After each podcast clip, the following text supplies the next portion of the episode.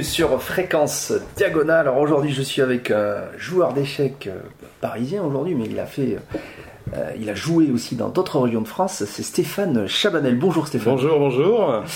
Alors Stéphane, alors t'es, joueur d'échecs depuis depuis longtemps maintenant. Comment ça t'est venu? Alors moi j'ai commencé en 85-86 à peu près. Et euh, j'étais dans la ré- région d'Alès, Montpellier, tout ça. Et à ce moment, il y avait un lieu, un jeu, enfin un tournoi extraordinaire, le tournoi des candidats. Ah ouais, Montpellier. euh, voilà. ouais. Je crois que c'est 85, je crois. Ouais, ouais, ouais. Et il y avait Alors- tout le monde à l'époque. Il y avait Tal, Spassky, Serawan. Alors j'ai commencé comme ça. En parallèle, en plus, on regardait euh, le match Karpov-Kasparov qui jouait à Moscou. Ah ouais. Donc c'était énorme. J'avais appris quoi Un an avant, j'avais appris avec Toyos, qui était quand même un organisateur qui avait organisé les championnats de France à Alès. Il m'avait traîné dans quelques semi-rapides comme ça. Il m'avait bon, il me finançait un peu même puisque j'avais pas de quoi euh, payer les semi-rapides. Donc il- j'avais quoi 14-15 ans. hein, Et puis voilà. Donc ça a commencé comme ça. Et euh, c'est vraiment ce tournoi des candidats qui m'a donné le goût. euh, bah, quand vous rencontrez les grands champions, c'est toujours pareil. Ça donne, ça fait rêver quoi. Oui, c'était un beau tournoi. Alors, il se Ouais. trouve que j'étais là aussi, hein, puisqu'on a à peu près le même âge, et il se trouve que moi aussi, c'était un, un de mes premiers tournois. Si c'est un des premiers, je sais plus. Alors, à l'époque, je crois que c'est Nice, enfin, c'est Montpellier Alekin. Ouais, qui organisait, Montpellier ouais. qui organisait, et Jean-Claude Lou Batière, voilà. Lou Batière, Voilà, qui voilà. était président de la fédération également, ou peut-être pas encore. Pas encore, Pas encore, je crois. voilà, ouais, ça, il est 3-4 ans après, je crois. Et euh, oui, en plus, nous, on faisait partie de l'organisation. Donc, on était aussi à l'échiquier mural à Ah, voilà. retranscrire les coups et tout. Donc, c'était extraordinaire parce que, mais bon, voilà. Et je me rappelle aussi que alors, dans ce tournoi qui était, extra, qui était un grand moment effectivement Ouais. des échecs en France, Joël Lautier jouait le l'Open. L'Open, ouais, exactement. Ouais, et à l'époque, il sortait, il sortait tout doucement. Il était pas encore très, très connu, je crois. hein. Il était tout petit. Ouais, ouais. Et je me rappelle avoir joué une partie à côté de lui. J'étais pas Ah. tombé face à lui, mais à côté de lui, face à un collègue du coin, effectivement, qui avait. Donc c'était un grand moment, et effectivement. Alors on se connaissait pas nous à ce moment-là, on s'est connus plus tard. Mais euh, oui, c'est marrant de voir que cet événement finalement a, a créé une émulsion. Il y a Ah bah beaucoup de joueurs sont venus de là. Moi, j'avais fait, je me rappelle, j'avais un an d'échec, j'avais fait nul en simultané contre Tal. Ah. Et j'étais fou furieux. J'avais planté une nouveauté sur une variante de la Sicilienne. J'étais fou furieux, quoi. Ça m'avait. euh, Ouais, ouais, c'était extraordinaire. ouais, Donc toi, ton premier club, c'est ça. Alors c'est Montpellier Alekin. Alors? Oui, premier club, ça a été ça, ouais, ouais. Et je suis resté après, et je crois qu'il y a eu, bon, il y a eu pas mal de scissions. J'ai dû changer, je me souviens. Ah non, alors il y a eu, après, il y a eu Montpellier Karpov.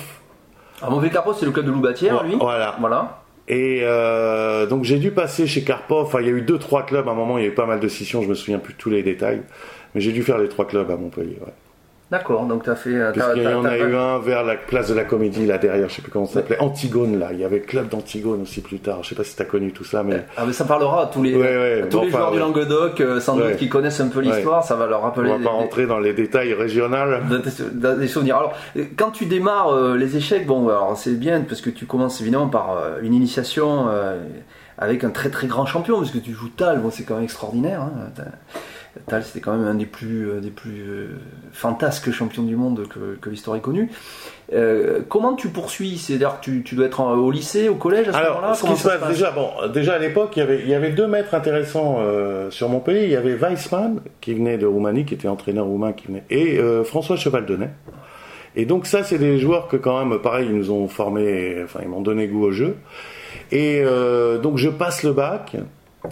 Et euh, bon, pour des raisons familiales, je, je m'en vais à, à Paris euh, pour euh, pour entrer en fac. Alors, il faut savoir que déjà les échecs, j'y allais à fond. Je séchais certains cours euh, pour aller aux échecs. Enfin bon, bref. Et donc j'arrive à Paris, je connais pas grand monde, voilà, et je et je rentre en, en fac de sciences. J'étais à Jussieu à l'époque. Donc ça veut dire que t'as pas fait de championnat de France jeune avant T'en as fait aucun Bon, on a, on a joué ensemble, hein, une partie. Ah. Voilà, Ouais, on a joué. pour le public, il faut Ah le dire. oui, parce que oui, nous, oui, nous, on, a sait. joué, on a joué. Alors, je sais plus ce que c'était, mais c'était des petits tournois. hein, Il n'y avait pas grand monde à l'époque. C'était hein, un était- championnat, euh, oui, il y avait un championnat régional Ouais. euh, de, de juniors. On devait être une dizaine de joueurs. Voilà. on n'était pas. Mais donc, tu as fait au moins un championnat de France jeune, en fait. Oui, c'est le seul. Enfin, non, j'ai même pas fait le championnat. Tu l'as pas fait Non, non. Tu avais juste fait les qualifs avant. Ouais, juste les qualifs. Et comme euh, tu m'es passé devant, j'y suis pas allé. Ouais, j'ai eu de la chance. Voilà, une partie, on est, je crois que c'était la finale. On non, je sais plus comment c'est passé, mais je sais plus exactement. Je crois que c'était un truc éliminatoire dans le truc. Euh, non, mais on n'était pas nombreux, je crois qu'il Ouais, y avoir c'est ça. trois ou 4 joueurs. 4 Donc, joueurs ouais, avoir. c'est ça. Et puis donc c'était. euh, Donc ça se jouait en, en éliminatoire euh, direct. euh, je ouais, quasiment en éliminatoire. Voilà, donc je pense qu'on on était en finale tous les deux, puis que t'es peut-être tu m'es passé devant, ou Oui, je ne sais plus oui, ce que c'était. Bon, enfin bref. Alors si j'ai joué quelques championnats de France, mais championnats de France, j'avais dû jouer, je me demande s'il n'y en avait pas eu un à Clermont-Ferrand. J'ai dû en jouer un à l'époque par là. Donc je faisais quand même pas mal de compètes, hein, mais euh, voilà. Après, le, vraiment, ce qui, ce qui m'a fait rentrer dans l'enseignement des échecs, c'est quand je, suis arrivé à Paris. Donc une fois le, bac en poche, j'arrive à Paris, je m'inscris en fac, et là je tombe sur un club qui était dans le 14e, c'était Rive Gauche à l'époque. Ouais. Je m'inscris, mais je joue pas trop, euh, je commence à m'inscrire, euh, je joue un petit peu, mais pas trop, je suis à la fac, je suis à peu près sérieux. Et euh, oui, non, mais c'est-à-dire que bon, euh, je suis la fac et je je fais pas trop d'échecs. Bon, j'ai plus de j'ai plus de copains, je connais plus grand monde. Bon, j'ai pas beaucoup d'affinités. Je rencontre quelques joueurs quand même intéressants qui me seront plus tard, comme Stéphane Lou, euh, Marc Keballard qui était là-bas aussi. Et euh, arrive un moment très important, je dois faire le, le service national. Ah oui, euh, ça, ça et ça, et ça c'est important. Alors là, euh, je me dis bon, est-ce que je vais aller faire le service ou pas? Et je me, je trouve une solution, c'est de faire objecteur de conscience, mais monter un dossier pour le faire dans un club d'échecs. Ah oui. Alors j'arrive à monter. Déjà, déjà une vision stratégique. Voilà, donc je me dis c'est pas mal parce qu'à l'époque c'était quand même deux ans. On pouvait faire deux ans, je crois, au lieu d'un an ou, un, ou 18 mois. Enfin, c'était assez long. Ouais et on avait une petite, euh, une petite, euh, un petit défraiement. Enfin, c'était pas si mal en fait. Et euh, à ce moment-là, j'avais changé de club parce que moi, j'étais dans le 15e et je m'aperçois qu'à côté de chez moi, il y a un club juste à côté de chez moi que j'avais pas vu, qui était le Chess 15. Mhm. Il faut savoir qu'à l'époque, il n'y avait pas mhm. Internet, tout ça, donc les moyens d'information étaient beaucoup plus limités. Vous ne pouviez pas savoir qu'à quatre rues de chez vous, il y avait. Euh, il y avait le club. Surtout qu'en tant qu'étudiant, bon, ben, euh, chez soi, c'est plus juste pour dormir et puis après qu'on ait fait la fête, etc. Donc on connaît pas forcément la vie de quartier. Et donc euh, là, je dépose un dossier et parce que ça se faisait pas. Donc je vais voir le, je crois que c'est le ministre d'abord, je me demande le ministère du, je sais plus, hein, je vais dans le ministère. Je fais des dossiers dans, auprès des ministères. Tout ça avec des signatures de Jean-Claude Loubatir qui sont pas toujours qui étaient pas toujours faciles à avoir parce que tout ce qui était papier c'était toujours un petit peu long. Mais enfin, j'arrive à avoir cette dérogation pour pouvoir faire euh, donc euh, mon service national dans les échecs. Alors euh, donc j'étais au Chesquin, je devais bon ils étaient ils me demandaient pas grand chose, hein. je faisais les cours jeunes je m'occupais d'un tournoi de blitz hebdomadaire qui avait lieu tous les vendredis soirs. Alors, Je ne sais pas si tu y as participé. Je pense pas que tu étais à Paris à l'époque. Tu devais être encore à Bordeaux, toi. C'est possible que j'y sois passé, si, si, parce que c'est dans les années 90, ça. Ouais, c'est dans les années 90. Ouais, ouais, j'étais sur Alors, c'était un tournoi qui, marchait bien, un tournoi de blitz. Il y avait quoi Une quarante, cinquantaine de personnes euh, pratiquement tous les vendredis. C'était aussi la grande époque des tournois d'Aubervilliers. Oui, exactement. Hein des fameux euh, rapides d'Aubervilliers du mois de, qui étaient joués au mois de janvier, février, je sais plus. Où Lautier venait, les grands joueurs venaient. Hein. Alors nous, on n'avait pas les grands joueurs dont on a mais on avait pas mal de bons joueurs de l'époque. Et puis bon, évidemment, à l'époque, les, les, joueurs allaient plus dans les clubs. Hein. Il y avait toujours pas Internet. On jouait un peu sur Minitel, mais pas grand chose. Ouais. Donc voilà, et là, là est arrivé euh, donc le fait que euh, je prenne contact euh, avec l'organisation du et l'enseignement des échecs en fait. Ouais, c'est ça. En dehors du, voilà, en dehors du, du, fait du, du jeu. T'as oublié de nous dire un aspect important en parallèle de, cette histoire là, qui va, qu'on va continuer bien sûr, euh, c'est ton niveau, c'est-à-dire que tu es quand même devenu assez vite euh, un bon joueur à, à 2000 Elo, quoi. Oui, assez vite, ouais. C'est-à-dire que quand je suis arrivé à, donc au bout de deux ans, oui peut-être, j'avais déjà 1900-2000 et quand je suis arrivé à Paris, j'étais, euh, je voulais être fidé et puis ils m'ont oublié en fait, j'étais fidé sur 35 parties, je crois. Ouais alors qu'il en fallait neuf. Et alors moi je regardais chaque classement. Alors à l'époque ça devait être tous les six mois. Hein, ouais, Tous les ans même tous les ans. Ah ou peut-être tous les non. peut-être tous les ah, ans. Ah ouais, je sais plus. enfin je regardais, je me dis tiens je suis pas filé. Bon je, je continuais. et euh, bon il faut savoir qu'à l'époque euh, précision puisque maintenant pour être filé il fallait avoir 2200 Elo. Oui. Voilà, on le dit, euh, ça me paraît évident, mais c'est vrai que c'est plus du tout comme ça. Oui, bien sûr. Et donc c'était quand même une belle perte d'être filé euh, à l'époque. Hein. donc euh, surtout que avec l'inflation du Hello, quand même 2200, vous étiez pas mal, vous étiez pas mal classé. Hein. C'est peut-être l'équivalent de 2003, 2350 maintenant. Mm. par rapport au nombre de joueurs. Je je dis pas au niveau intrinsèque parce que. Oui, c'est difficile à comparer de toute façon. Mais au niveau de nombre de classements, voilà, c'est à peu près l'équivalent. Donc oui, je suis arrivé filé assez vite. Mais euh, bon, j'ai jamais été un grand grand joueur. J'avais des problèmes nerveux, tout ça. Euh, je souffrais presque plus que de. Je prenais plus de. C'était enfin moins de plaisir dans les parties gagnantes et plus de souffrance dans les parties perdantes. Donc c'était un peu dur ça, ça a jamais. Mais bon, j'aimais bien jouer, mais bon voilà. Donc c'est pour ça quand j'ai trouvé euh, l'enseignement, ça a été quand même quelque chose d'intéressant aussi, ce qui m'a permis. Bon après j'ai plus ou moins lâché les études.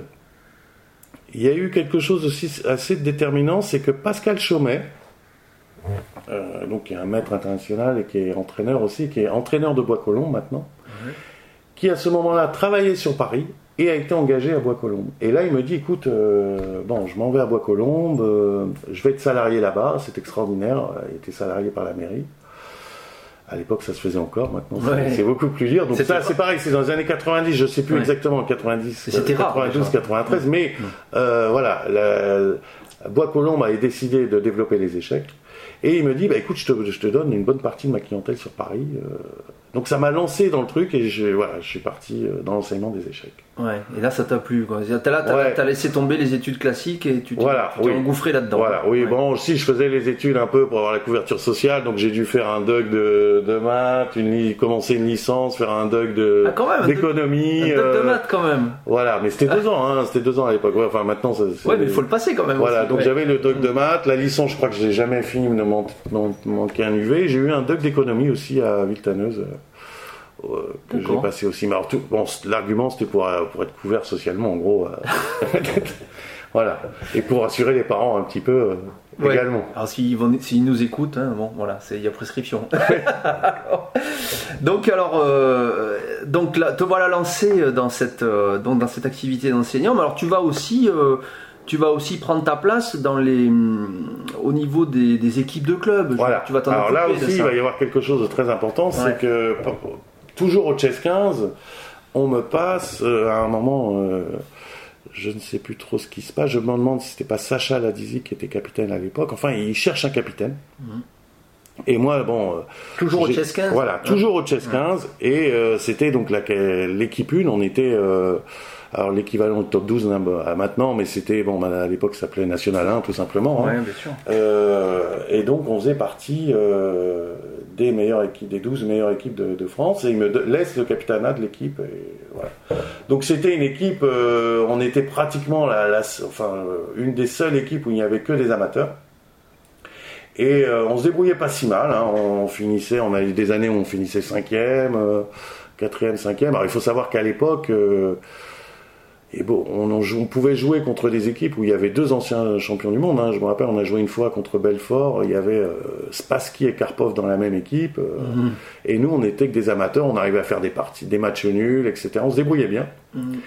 Et euh, on est plusieurs donc parisiens un peu influents dans les échecs, notamment Christophe Bouton, qui s'occupait d'une maison d'édition, enfin d'une collection de la maison d'édition de Payot qui s'occupait de pas mal de choses dans le journalisme euh, des échecs. Peut rappeler brièvement qui est Christophe Bouton pour les auditeurs qui ne connaîtraient pas. C'est quand même un personnage. Hein, qu'il a été donc il était journaliste à Libération, il couvrait les échecs d'ailleurs. Voilà.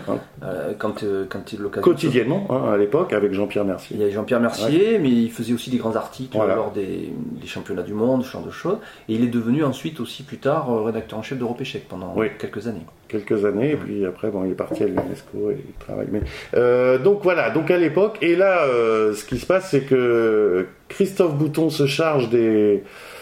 Euh, ça doit être 93-94, il se charge des droits d'édition de David Bronstein, son fameux livre Zurich 53 et euh, il n'avait pas encaissé, enfin, il pas été payé pour euh, les droits d'auteur de certaines maisons d'édition européennes, style l'Espagne, etc. Il lui avait pas payé les droits d'auteur. Donc il prend, il se charge, il accompagne, il prend David Bronstein, ils font un peu le tour d'Europe des maisons d'édition pour essayer de se faire payer. Et là il me dit mais David Bronstein, il voudrait bien jouer pour vous. Alors, David Prochain, il faut rappeler, vice-champion du monde en 53, enfin, très grand joueur, oui, très grand joueur.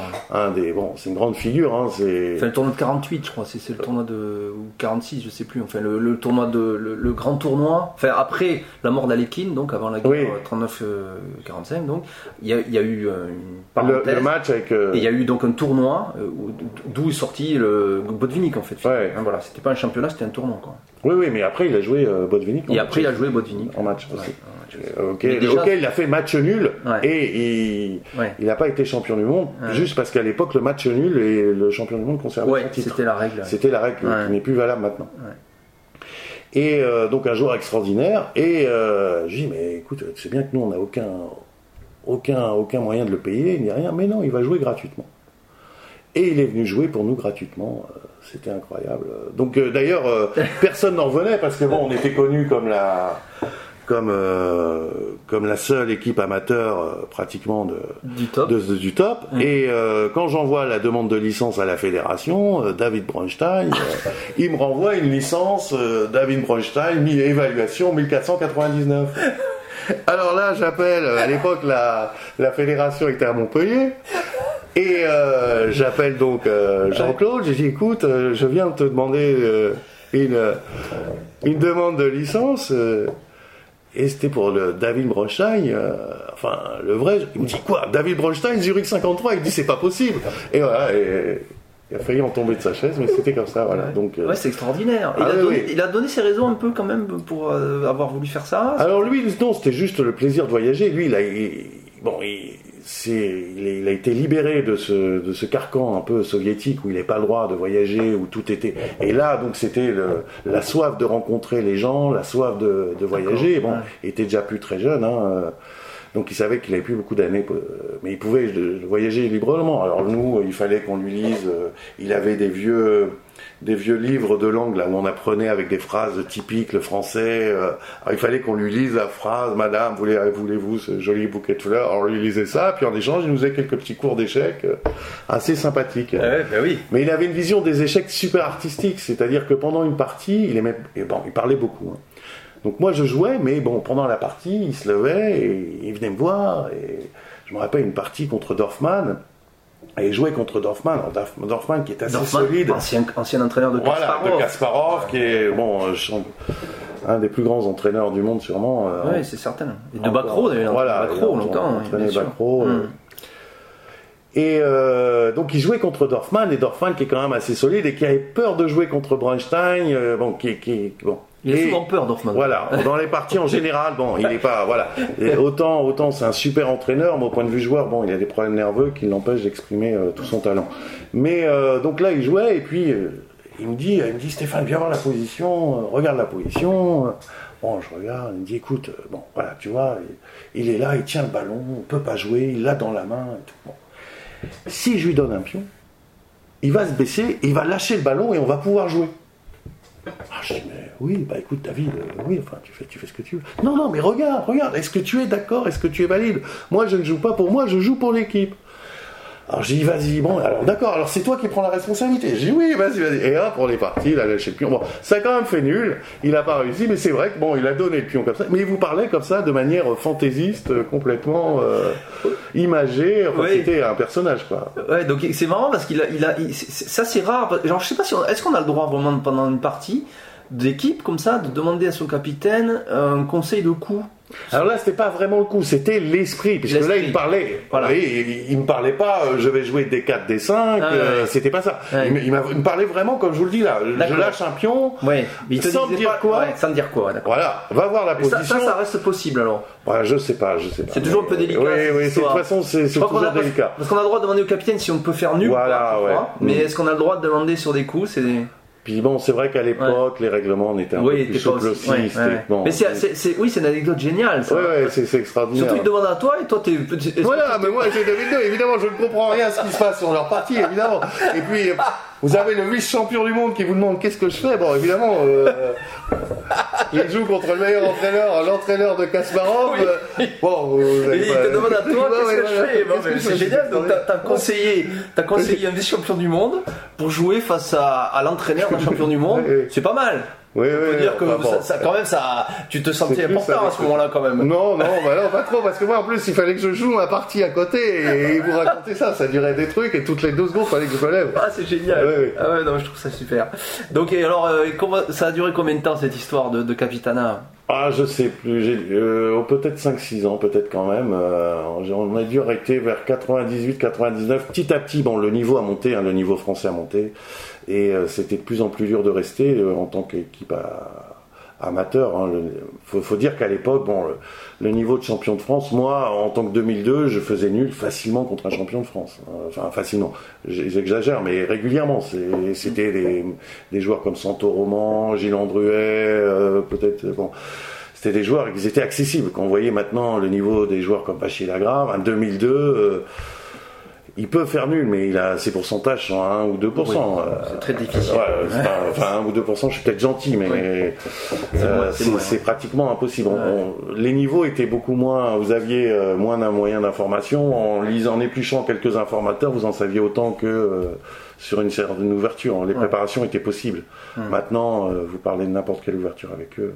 Donc euh, c'était donc c'est l'équipe petit à petit, on a eu moins moins bon de résultats. Donc c'est un peu euh, et puis pareil, bon après il y a des problèmes de financement. Le club, on payait pas, mais on remboursait quand même les, frais d'hôtel et même ça, petit à petit, le club l'a pu accepter. C'était un peu plus compliqué. Bon voilà.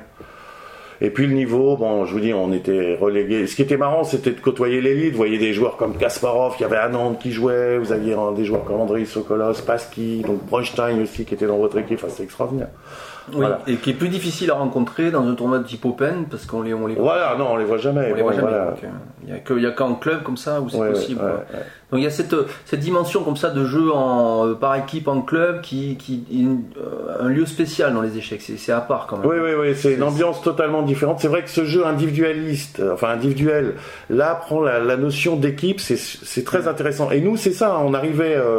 Je me rappelle que même Kasparov avait fait un article une fois de nous euh, dans Charmarty Bulletin en disant qu'on était une des meilleures équipes euh, amateurs du monde. Parce qu'on avait fait nul justement contre une équipe où il y avait Spassky euh, et Karpov. Et, c'est vrai que nous, on était des 2002-2003, il n'y avait pas beaucoup de titrés. Alors il y a Alberto David qui est, maintenant grand maître et qui est arrivé dans notre équipe à ses débuts. Il devait avoir 2003 à l'époque. Mm. Et on arrivait, euh, bon, il était très, très talentueux, donc il faisait des résultats contre des grands maîtres. Hein. Non, mais je veux dire, toujours bien sûr, mais je veux dire à l'époque, euh, par rapport à cette 2003, je veux dire, c'est ça que je veux dire, il était talentueux, il était très très sous-évalué. Et euh, donc il faisait des performances euh, assez extraordinaires. Hein.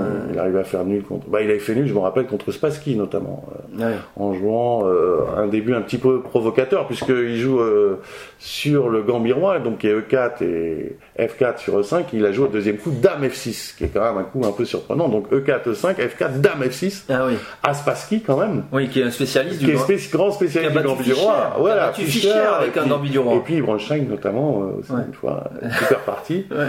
Et euh, Dame F6, qui est quand même un coup un peu excentrique, et il avait réussi à faire nul contre Spassky, donc un, des plus grands spécialistes au monde du environ. Donc on faisait comme ça des perfs assez incroyables, et euh, ça donnait une ambiance dans l'équipe assez euh, fabuleuse.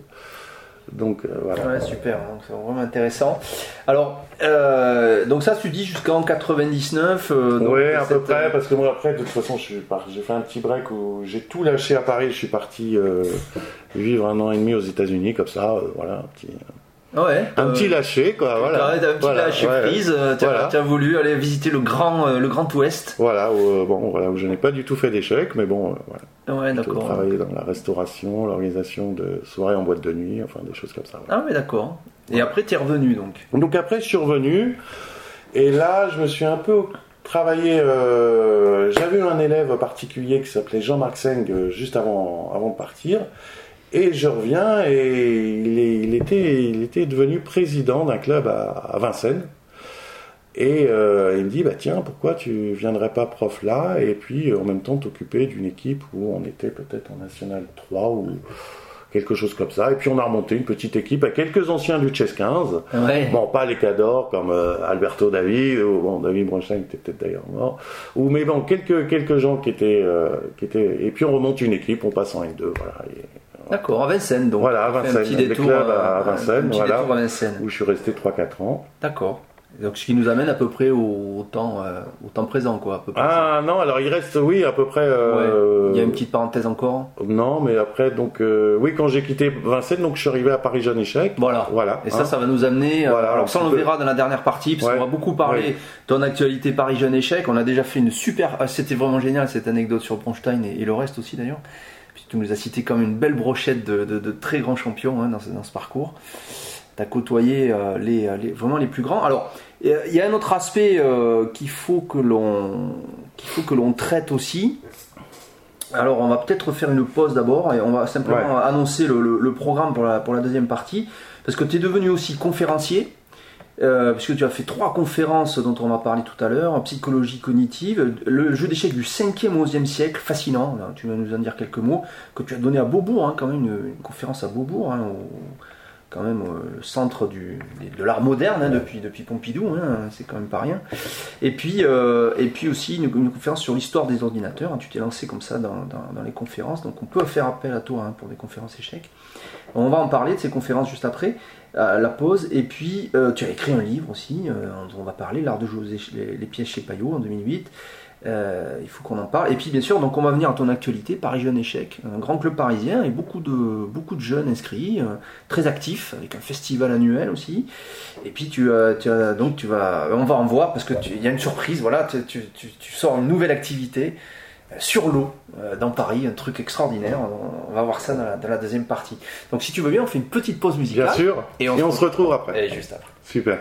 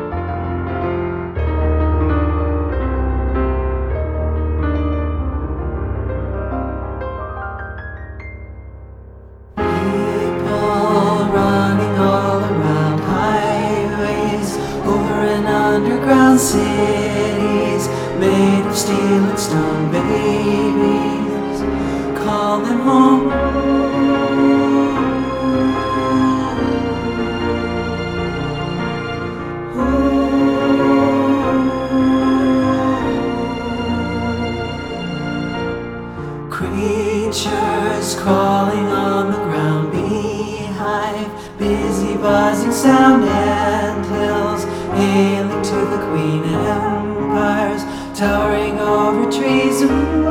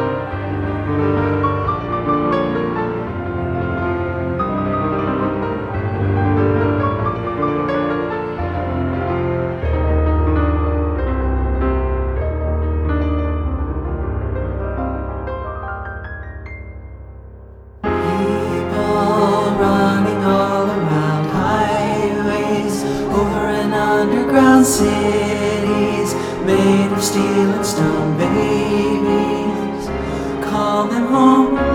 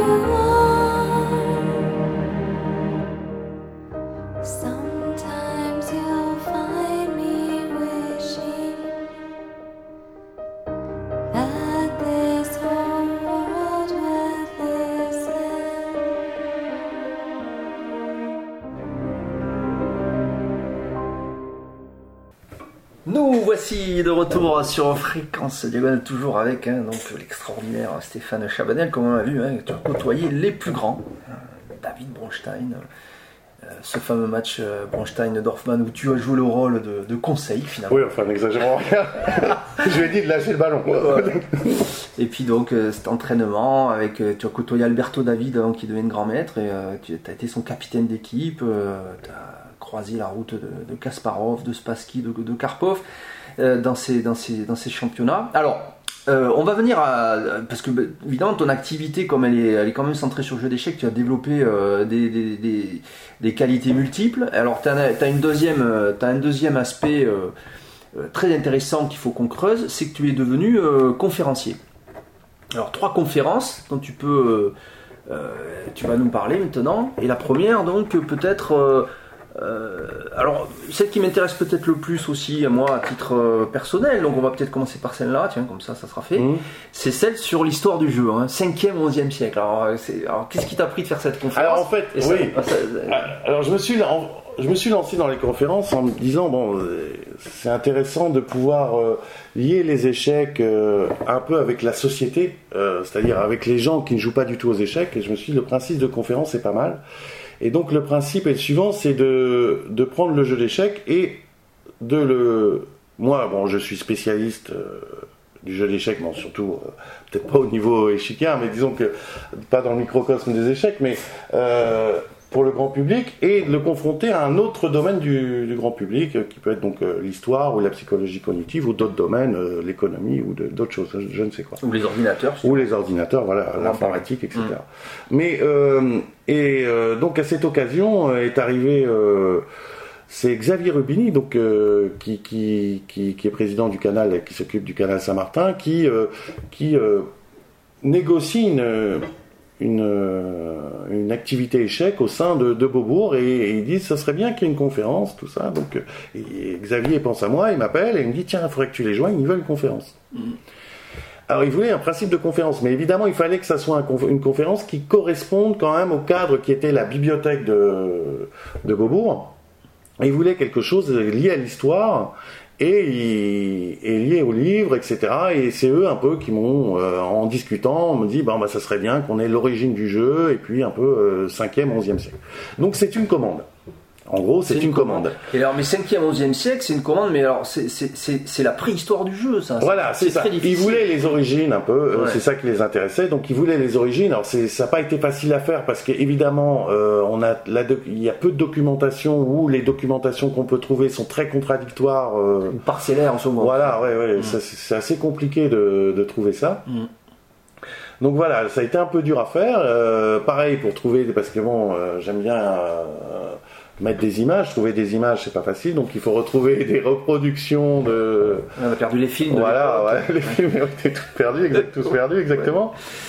Donc voilà, c'était, euh, mais ça a été très intéressant et moi ça m'a, ça m'a appris quand même l'importance de ce comment est arrivé l'esprit scientifique Parce que à travers les échecs, moi toujours, hein, quand, quand je, quand je fais une conférence, j'essaye de, de vraiment aller vers, vers, euh, vers les généralités et comment tout l'esprit scientifique est arrivé à ce moment-là euh, en Europe, Ouais. hein, via donc euh, euh, l'Empire ottoman qui, qui, est, qui, qui est arrivé par l'Espagne, bon, aussi par l'Italie, et qui a amené vraiment tout l'esprit scientifique. Et c'est dingue parce que même l'héritage grec est passé par eux. Et une chose que je ne savais pas du tout avant Ouais.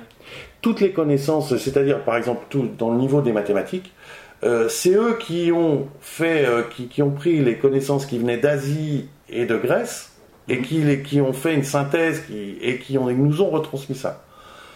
Et euh, bon, donc les, échecs ne n'est qu'une illustration de ça. Hein, Oui, je pense par exemple à, à Mm. tout ce qui est même en médecine. J'oublie le nom là quand on, enfin bon, tout ce qui est l'esprit scientifique de médecine également vient de là. Hum, hum, hum. C'est vrai, et le jeu d'échecs, effectivement, Voilà, est et, et- un- et une bonne, est une bonne illustration de ça, et parce que bon, voilà, et- c'est quand même un objet scientifique d'étude. Voilà, hein, voilà, oui, bien sûr, ouais, ouais.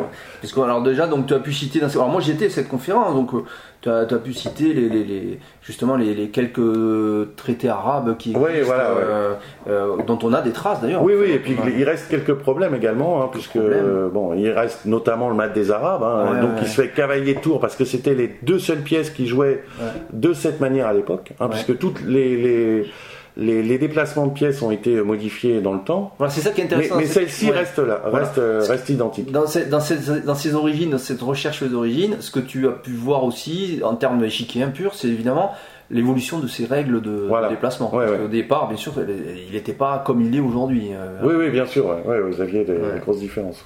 Donc voilà. Donc super conférence hein, qui, qui a duré, qui dure à peu près une heure. hein. Oui, alors vous pouvez retrouver, euh, je crois, sur le site de France Culture.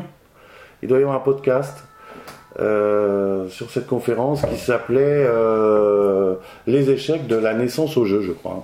hein. Non, des origines au jeu, pardon. D'accord. Donc on peut le retrouver en podcast euh, sur France Culture.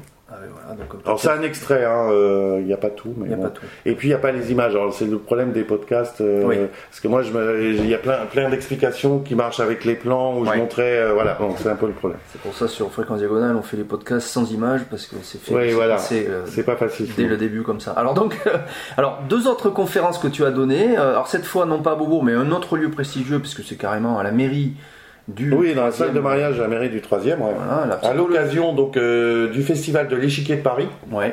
Voilà, qui de a Paris. lieu, Ouais. qui a lieu euh, tous les ans. euh, donc dans, la- dans les salons, la mairie, du, de, de- la mairie de Paris ouvre ses portes pour trois jours pour, pour les échecs. hein. donc il y a des expos photos, il y a des conférences, il y a des simultanés. Il y a différents tournois. Hein, donc cette année, c'était Oncoud qui, qui, qui a fait la, la simultanée. Hein. Il y a eu Marie Sebag là, euh, Ouais. qui, qui a joué l'année dernière, mais bon, cette année, elle n'a pas pu. Euh, et vous avez plein de tournois. Alors un grand tournoi, et puis aussi en parallèle des tournois pour les enfants, pour les enfants de club, pour les enfants de d'école. Euh, Bon, quand on peut, on fait aussi dehors dans le parc, mais voilà, c'est- c'est un festival à pas manquer. D'accord.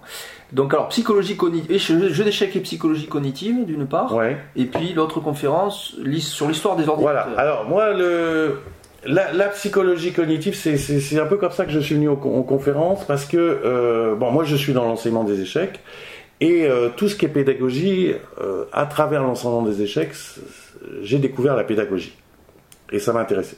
Donc la psychologie cognitive. Euh, alors, il y a le mot psychologie, tout de suite on pense au canapé, le mec va s'allonger, raconter sa vie, etc. Non, pas du tout. En fait, la psychologie cognitive, c'est comment fonctionne le cerveau. Et ce qui est intéressant, c'est que bon, euh, ça arrivait dans les années 50, c'est-à-dire que juste, enfin, juste après la guerre, quand ils ont fait euh, euh, toutes leurs recherches sur euh, notamment euh, les codes, les codes secrets, la description des codes, ils ont commencé à inventer les, les, les prémices de ce qu'allait être un ordinateur d'échecs. Ouais.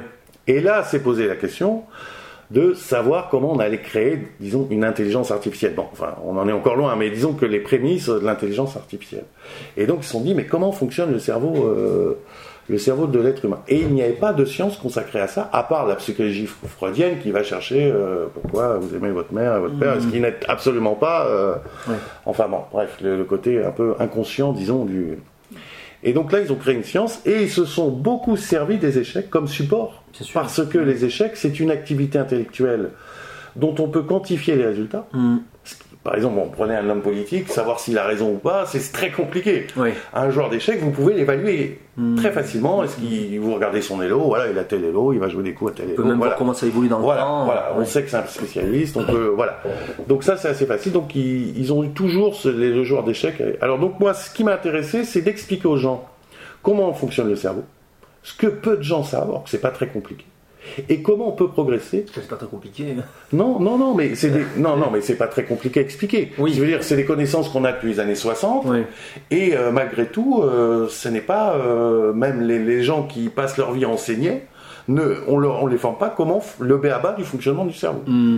La base, Vous avez, la base. Quoi. vous avez Mm. plusieurs cas euh, intéressants. Par exemple, scientifiquement, il est prouvé de dire que, que de lire permet d'éviter de faire des fautes d'orthographe. Et ben c'est faux, c'est prouvé scientifiquement. Ah oui. Voilà, à partir d'un certain âge. hein. Bon, je ne vais pas rentrer dans les détails, mais Ouais. disons qu'à partir de 7-8 ans, le fait de lire ne va pas vous aider à euh, faire moins de fautes d'orthographe, par exemple. Ah ouais. Or que c'est un béaba de l'enseignement. Ah oui, ah oui, on Alors c'est prouvé, euh, voilà. C'est un truc prou- faux, quoi. Voilà, qui Ouais. est prouvé scientifiquement depuis les années 60. Ah oui, d'accord. Voilà, voilà. Il y a plein de cas comme ça qui sont intéressants. Typiquement, je savais pas. oui, oui, non, mais bon, euh, je ne vais pas rentrer dans la démonstration parce qu'il faudrait que j'ai peut-être des images, des choses, mais Ouais, c'est assez simple. Donc, et donc de- aux échecs, c'est pareil, on va retrouver des choses. euh, Voilà, aussi comment on apprend les échecs et ça aide aussi à, pareil, à apprendre les échecs, à apprendre de manière générale. Toujours, moi, ce que je veux, c'est, voilà, je me sers des échecs, donc après, bon, aussi, ce qui est intéressant de voir, c'est que vous avez les échecs qui, qui, qui sont, bon, un petit jeu fini, vous avez 64 cases, euh, quelques pièces. Et en fait, le nombre de parties possibles, c'est le nombre c'est plus grand que le nombre d'atomes dans l'univers. Ouais. Donc ce qui est intéressant, c'est de savoir comment l'humain a réussi à gérer, même à battre l'ordinateur, hein, puisque c'est jusque dans les années, euh, je crois que c'est 98 où. Kasparov perd contre Deep Blue. 96 ou Donc, non, peut-être 95 ou ouais, ouais, 96. 96, ouais. ouais. Alors, euh, a tenu pas mal d'années contre des machines qui calculaient 3 millions de coups à la seconde, alors que nous, on en calcule 1, 2 euh, dans les grands moments, même, euh, bon. Et comment c'est possible hein? Donc ça, c'est intéressant de savoir, par exemple, hein, comment on évolue? Ben, Comment on a évolué? On n'a pas évolué en trouvant des bons coups. On a évolué en enlevant le maximum de mauvais coups. Ouais. Et c'est ça qui est intéressant. Et c'est vrai, pour, en fait, souvent on s'entraîne à chercher le bon coup, Mm. alors qu'il faudrait s'entraîner à ne pas jouer de mauvais coups. Ouais. À éliminer tout Voilà. ce qui, tout ce qui Tout peut ce ne qui pas n'est pas bon et, et n'arriver même à ne plus les voir, parce Ouais. que c'est ça l'idée. Ouais. C'est parce qu'il y a trop de coups envisagés, il faut arriver. Bon. Donc, arriver à, à montrer ça et à le prouver scientifiquement, c'est très intéressant. Et les implications que ça peut avoir sur d'autres domaines, sur l'apprentissage même en général. Et ça, c'est vraiment la, la chose qui m'intéresse le, le plus. Et c'est comme ça que je suis venu euh, sur euh, les conférences. Mais par exemple, celle que j'ai fait de l'ordinateur, bon, ben, sur le sur l'histoire euh, du- des échecs et de l'informatique, hein, des, des ordinateurs d'échecs, comment ils sont arrivés à battre l'humain, et même ce qui se passe maintenant avec la relation, puisque maintenant les tous les grands champions travaillent en continu avec la- les programmes d'échecs qui analysent les, les parties, en plus Ouais. des bases de données Ouais. et de savoir euh, comment, bah, de suivre aussi l'évolution des programmeurs, comment ils sont arrivés, les phases qu'ils ont connues. euh. Qui sont souvent d'ailleurs pas des joueurs d'échecs au départ. Oui, alors si, alors c'est ça qui est intéressant. Les je ne vais pas faire la deux. conférence, Ouais. il y a eu tout ce débat, et suivant euh, le fait que par exemple on fasse de- du calcul brut Mm. ou euh, de l'évaluation de position, ça a été en, ça a continuellement évolué, Mais ça continue. un peu moins maintenant. Un peu moins. on arrive de plus en plus à l'évolution, puisque assez curieusement, on s'aperçoit que les programmes calculent de moins en moins de coups à la, à la seconde. Mm. Ça, c'est un. Or qu'au début, on croyait qu'il fallait que les. Quand ils mettaient Deep Blue, je crois que maintenant, euh, les ordinateurs n'ont plus besoin de calculer autant de coups que Deep Blue, par exemple. Ils élaguent, ils élaguent beaucoup Voilà, plus il y a des, ils, ont, ils ont amélioré les. les, les algorithmes Voilà. d'évaluation. Mais ça, il a fallu qu'il y ait en, en parallèle. Euh, donc cette question toujours de, en parallèle des, des progrès euh, scientifiques, pardon, je finisse ma phrase, même, mais ça c'est toujours euh, le gros problème aux échecs, l'évaluation et le calcul, le calcul brut de tout voir et d'évaluer, de, de savoir tout de suite ce qui est le bon coup ou pas. Ouais. Voilà, C'est de, de- de mixer un peu les deux, la profondeur. voilà du- en gros, on- pour simplifier stratégie tactiquement. Voilà, donc ça, c'est voilà, ces trois conférences, le jeu d'échecs du 5e 11e siècle à Beaubourg que tu avais donné. La psycho- le jeu d'échecs et psychologie cognitive, et enfin, donc là, tu viens de nous parler de jeu d'échecs et histoire des ordinateurs.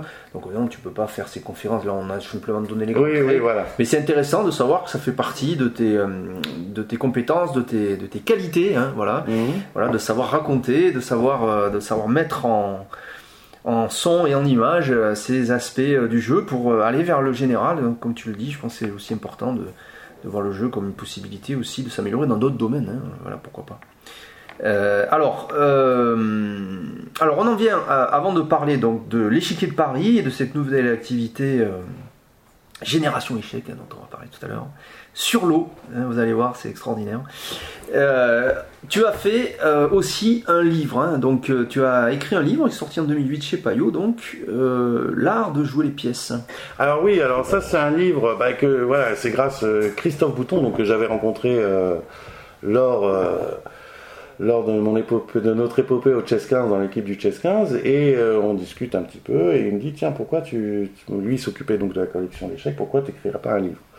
Et euh, voilà il m'est arrivé l'idée euh, de reprendre un petit peu le fameux livre de Hans qui s'appelle l'art de jouer les pions moi, j'ai voulu voir un petit peu, donc à travers l'art de jouer les pièces, de voir un petit peu pièce par pièce les caractéristiques des pièces, comment on peut jouer les pièces, et voir, voir un peu si on peut dégager des principes de pièces, hein, étudier vraiment les, les cheminements. Et notamment, il y a un chapitre très intéressant, euh, enfin moi, je, trouve, euh, qui est le premier, qui est sur les pions. Puisque justement, très souvent, les pions, quand on les traite, on les traite d'un point de vue stratégie, disons, en disant les structures de pions, etc. Et moi, je les ai pris comme de véritables pièces, c'est-à-dire que j'ai pris les, les attitudes agressives des pions. Et euh, donc, du coup, en étudiant comme ça les échecs pièce par pièce, j'ai découvert des, choses très très intéressantes qui ne sont pas vraiment formulées pareil. C'est toujours pareil. hein. Quand vous étudiez quelque chose, vous pouvez le prendre sur plein d'angles différents, et c'est vous découvrez des petits, des, facettes différentes de la même chose en fait. Et ça vous permet de voir sous. un- Donc j'ai découvert des principes. Bon, je suis pas trop mécontent du résultat.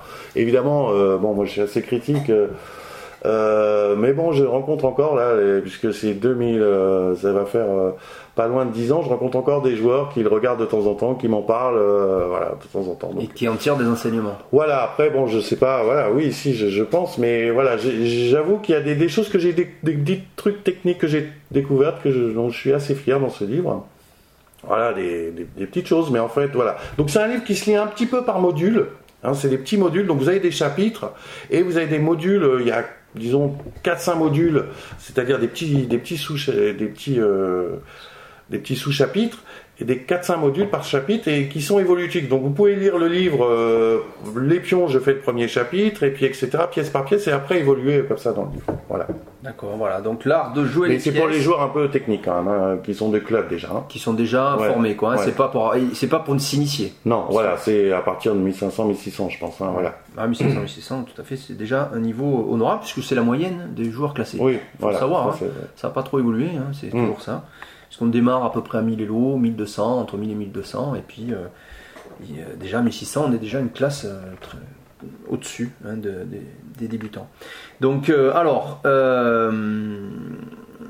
euh, on en vient donc alors euh, à ton actualité présente. hein, donc, euh, pour, pour conclure, on va y passer un, un temps, un temps précieux parce que c'est vraiment intéressant. Donc, c'est l'échiquier de Paris. Ça, c'est ton dernier club. On a vu, tu en as fait déjà pas mal. Ouais. Hein, et Chess 15, euh, Vincennes, voilà. Et donc là, l'échiquier de Paris. Euh, donc, alors, c'est un club de jeunes. On peut dire Voilà, c'est un club de jeunes que bon, euh, je m'associe cette année donc avec Yann Datesan qui tenait ce club, euh, notamment dans le troisième, hein, enfin essentiellement dans le troisième. Donc qui est toujours, hein, je vous parlais tout à l'heure de l'organisation de ce festival, donc c'est lui qui organise le festival. Et là, là cette année, bon, j'étais un petit peu en difficulté de salle, etc.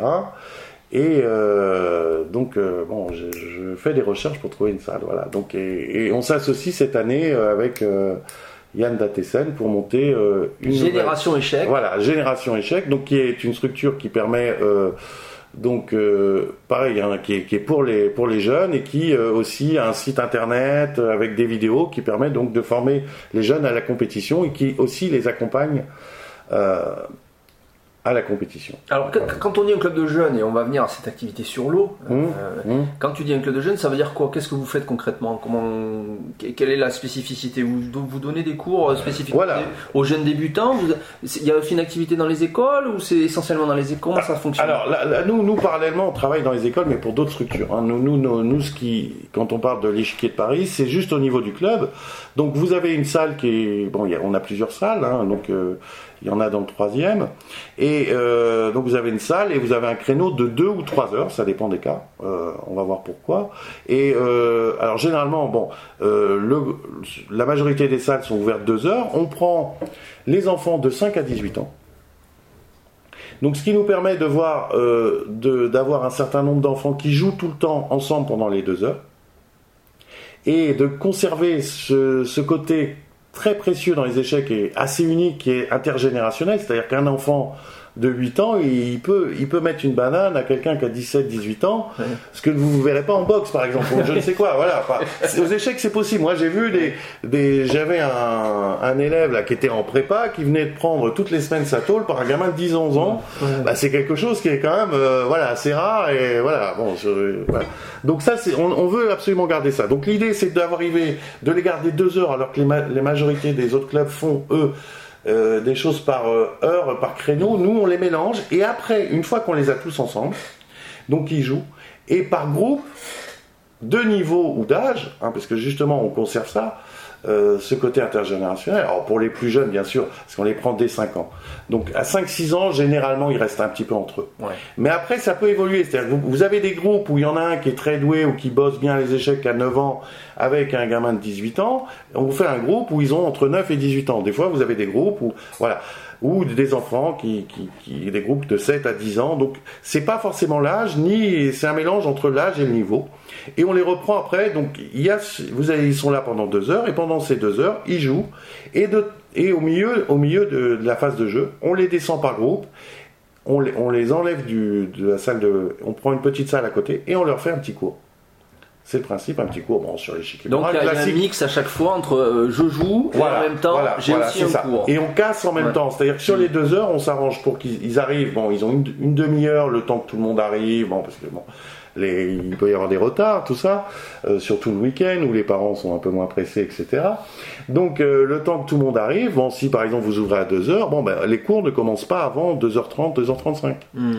Et là, pendant la, la première demi-heure, ils jouent entre eux, ils se font des petits blitz, ils font enfin bon. Mm. Le- après, hop, il y a une petite coupure, ils s'en vont euh, trois quarts d'heure faire un cours, et après ils reviennent. Alors les cours c'est thématique en général, c'est sur Voilà. un thème particulier, Oui, bien de sûr. tour par exemple. Alors après, euh, bon, ça dépend du niveau, bien sûr. Donc Ouais. vous avez des cours comme ça, vous avez, euh, bon, Mm. on peut, moi ce que j'aime bien aussi, c'est regarder les parties des enfants. Moi, j'adore ça. hein. je trouve que c'est parce que ça leur parle. et déjà, bon, l'enfant concerné a déjà réfléchi au problème, donc il, il- il- ça va l'intéresser. Et celui qui est à côté, il se dit, bah, bah, si mon copain l'a joué, moi aussi je peux le jouer demain. Donc il est plus motivé que quand vous. Bon, ils a- je le fais aussi, mais des fois, ils- parfois ils sont plus motivés que si vous leur dites c'est la partie du grand maître russe qui a joué en Ouais, 1500. ouais. Bon, mais aussi, quand vous leur parlez de Magnus Carlsen ou tout ça, ça les fait rêver. Ouais, et voilà. Il y a les deux côtés, mais si vous ne pouvez pas faire que, euh, que l'un ou l'autre. le- l'un ou l'autre. Voilà, c'est bien d'alterner. Et alors donc maintenant, tu arrives sur l'eau. Voilà, alors là, c'est- la, la surprise euh, euh, de, de cette année, c'est que j'ai réussi à dégoter euh, donc euh, une péniche hein, euh, en plein cœur de Paris, puisqu'elle se situe sur le Pont Neuf. Ah, c'est magnifique. Une, une péniche bon, qui s'appelle donc les Jardins du Pont Neuf, qui est extraordinaire, vous pouvez la voir, sur le site. Euh, un cadre extraordinaire, et on va ouvrir donc pour la première fois à Paris un club jeune euh, sur la Seine carrément. Ouais. Alors quand je dis que c'est une péniche, hein, c'est une barge. hein, euh, enfin, je dis péniche parce que les gens, euh, elle va pas bouger, elle reste à quai, hein, elle Ouais, bouge pas. Et euh, donc on va ouvrir. Donc là, ça sera un cadre assez extraordinaire. En plus, bon, il y a tout l'équipement. Vous avez vidéoprojecteur. on va pouvoir. bon, il y a plusieurs salles pour faire les cours. C'est assez extraordinaire. Et euh, là, elle va être elle ouverte 3 heures hein, le, le samedi. Donc vous aurez 2 heures pour euh, pour les les, les gens. euh, les gens, euh, les enfants qui ne font pas trop de compétition, un petit peu, mais pas trop. Et, et il y aura une troisième heure pour les gens qui sont plus assidus, qui eux, carrément aussi, sont inscrits sur un, sur un site internet où ils ont des cours à suivre vidéo. Mhm. Hein. Parce que bon, on s'aperçoit, moi je me suis aperçu que les livres, on avait plus de mal, plus en plus de mal à amener les enfants vers les livres. Donc maintenant, je fais des cours vidéo. Donc c'est-à-dire que même si l'enfant il a raté un cours, il peut le récupérer par la vidéo. Si euh, souvent les enfants en début d'année, ils, ils font pas très attention aux échecs, puis quand arrivent les tournois, ils se disent oh là là, et ben là ils peuvent retourner sur le site, aller voir leurs petites vidéos, refaire euh, leurs petites ouvertures, etc. Ouais. Donc il y a cette péniche, il y a aussi ce site euh, donc euh, sur Génération Échec. Je euh, crois que bon. c'est la première fois qu'il va y avoir un club. Voilà, c'est ça, sur une péniche, voilà, c'est ça jamais vu ça. Ouais, ouais, ouais. C'est extraordinaire parce qu'on a à la fois tu as le plaisir du jeu, mais le plaisir des yeux aussi. Parce Voilà. que là, on est euh, au moment j'ai vu. Là, les- c'est un cadre extraordinaire. En plus, quand il- on voit les photos, Ouais, c'est ouais. superbe. Il y a de la verdure et tout. Ah. Il est, euh, voilà, ça a été aménagé, c'est super. Ouais, ouais. Bon, il faut éviter les inondations, hein, les crues. Non, mais mais normalement, une on est à l'abri, C'est pour ça sur une Oui, péniche, oui, on est, oui. on est tranquille. hein. Même s'il pleut, on flotte. Hein. D'accord. Donc, euh, alors, euh, tu me parlais d'un site, tu peux nous rappeler l'adresse du site euh Alors, c'est Génération Échec. Ouais, Génération Échec, tout en Ah. attaché. Ouais, à euh, Paris Club après. Génération Échec Paris Club. Voilà, mais si vous tapez Génération Échec hein, sur Google, vous- vous- n'importe quel moteur de recherche, trouve, ouais, ouais. Génération Échec, vous allez tomber dessus. Voilà. Et voilà. Et pour l'instant, vous avez donc le site qui est, qui est de vidéos qui est en accès libre, donc vous pouvez voir, mais après, à partir de septembre, il sera fermé et accessible uniquement aux membres. euh, voilà. Voilà, d'accord. Donc ça, c'est oui, pour l'instant, donc il est ouvert pour faire la l'ouverture, pour faire la promotion de ce lieu.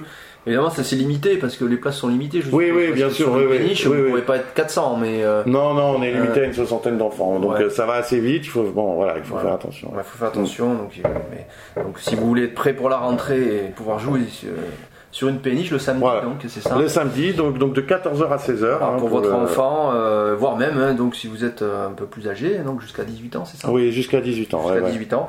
Donc, euh, eh bien, vous, euh, vous allez sur le site Génération Échec, vous contactez Stéphane Chabanel, donc je vous rappelle quand même, hein, qui a été quand même conseiller de- d'un vice-champion du monde Ouais, n'exagérons, dans une ouais. partie d'anthologie, qui a euh, joué, euh, qui a co-organisé un, un tournoi des candidats au titre mondial, qui a qui a croisé les plus grands joueurs euh, Spassky, Karpov, Kasparov et évidemment tout ça. Et puis donc il a fait trois conférences, euh, trois conférences euh, importantes sur les échecs, on l'a vu tout à l'heure, qui a écrit donc un livre chez Payot, 2008, l'art de jouer les pièces, et qui donc aujourd'hui euh, euh, continue son activité d'enseignement du jeu, donc sur une péniche, hein, génération Voilà. échec, superbe. Donc je vous invite à aller voir le site, rien que le site déjà, il est, je trouve, magnifique. hein, voilà, vous allez voir, ça donne vraiment envie d'y aller, de, de- de passer, euh, de jouer comme ça sur, euh, sur l'eau, hein, sur Paris, euh, régulièrement, avoir son club euh, sur une péniche. Je crois que c'est un rêve hein, de joueur d'échecs. C'est vrai qu'il y a des parents qui me disent ça. hein, genre, J'aimerais bien m'y remettre, mais là, je dis non, c'est pas pour les adultes. Mais voilà, bon, ouais, ouais, ouais. ouais, ouais, oui, ça m'étonne pas, ça m'étonne pas, ça, ça donne envie. Et je crois qu'on peut te suivre aussi euh, sur Facebook et bientôt sur Twitter. Hein, tu vas t'y mettre. Oui, je vais m'y mettre, oui, oui, je vais m'y mettre, il faut faire la promotion.